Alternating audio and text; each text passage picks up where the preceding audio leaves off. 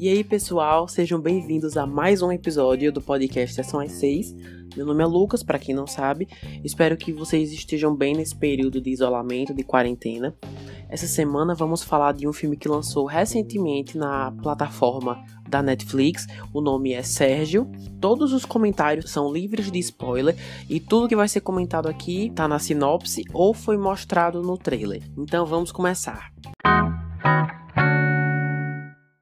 A sinopse é a seguinte: durante o período caótico após a invasão dos Estados Unidos ao Iraque, o diplomata da ONU Sérgio Vieira de Mello assume a missão mais complexa e perigosa de sua carreira. O filme é dirigido por Greg Barker e é baseado no livro O Homem que Queria Salvar o Mundo, de Samantha Power. Bom, eu tenho que ser honesto e há dois principais motivos para eu particularmente ter visto esse filme. O primeiro é porque é tão raro hoje em dia um filme falando sobre algum brasileiro, ainda mais em um serviço de proporções gigantescas como a Netflix, porque se quisermos um filme com um brasileiro como protagonista, nós mesmos é que temos que fazer esse filme e ainda assim ele não teria uma distribuição grande, seria algo mais regional, mais local. Então isso chamou bastante a minha atenção. A segunda coisa, que pode até parecer besta, mas é que eu queria muito ver a atriz Ana de Armas no filme. Eu sei que o Wagner Moura também é um ator bem reconhecido, mas eu vi poucos filmes com ele. E o motivo dela me chamar a atenção é porque o último em que ela esteve, ou um dos últimos, foi um de 2019 chamado Entre Facas e Segredos, ou Knives Out, em que ela tá maravilhosa. Foi a partir daí que eu fiquei mais curioso para conhecer mais os trabalhos dela.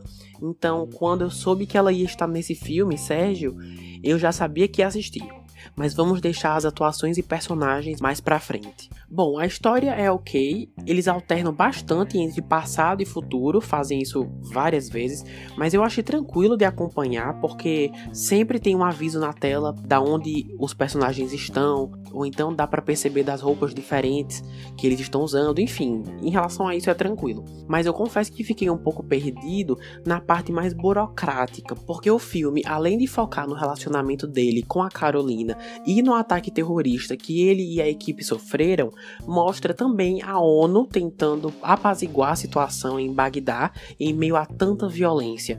E eu sinto que teria entendido mais se tivesse pesquisado antes de começar a assistir, sabe? Pesquisar a situação política da época, que se eu não me engano o filme se passa em 2003. Por exemplo, em que pé estavam os Estados Unidos, que país não gostava de quem, essas coisas. Mas essa foi só a minha experiência, o que eu pessoalmente queria ter feito antes de ter assistido. Mas se vocês conseguirem acompanhar tranquilamente, melhor ainda. As partes que mais prenderam a minha atenção foram as que envolviam o atentado terrorista. Foram os momentos que mais tinham tensão e que mais me deixavam curioso para saber o que ia acontecer depois. Então, agora vamos para os personagens. Wagner Moura é Sérgio Vieira de Mello, o representante da ONU em Bagdá. Ele é um bom protagonista. Eu não sei dizer o quão fiel o filme é ao que realmente aconteceu, mas o ator vende muito bem a imagem de um homem que realmente está disposto a fazer o que for para melhorar a vida das outras pessoas. Ele é carismático, mas eu acho que poderia ter sido ainda mais.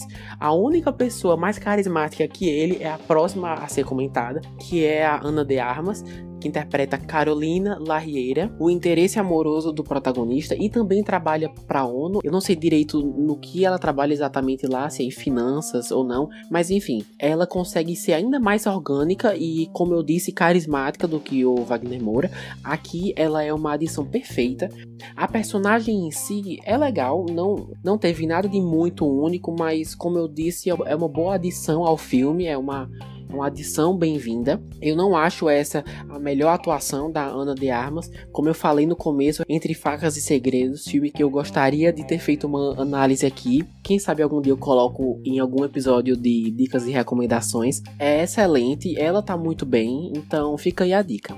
No geral, Sérgio é um filme que me fez conhecer mais o legado de um brasileiro que contribuiu bastante para a ONU e o trágico ataque que ele sofreu, porque eu mesmo realmente confesso que não conhecia a história, nunca tinha ouvido falar, porém não acho ser o melhor filme já feito pela Netflix de forma alguma, e sinceramente poderia ter uns 10, 15 minutos a menos.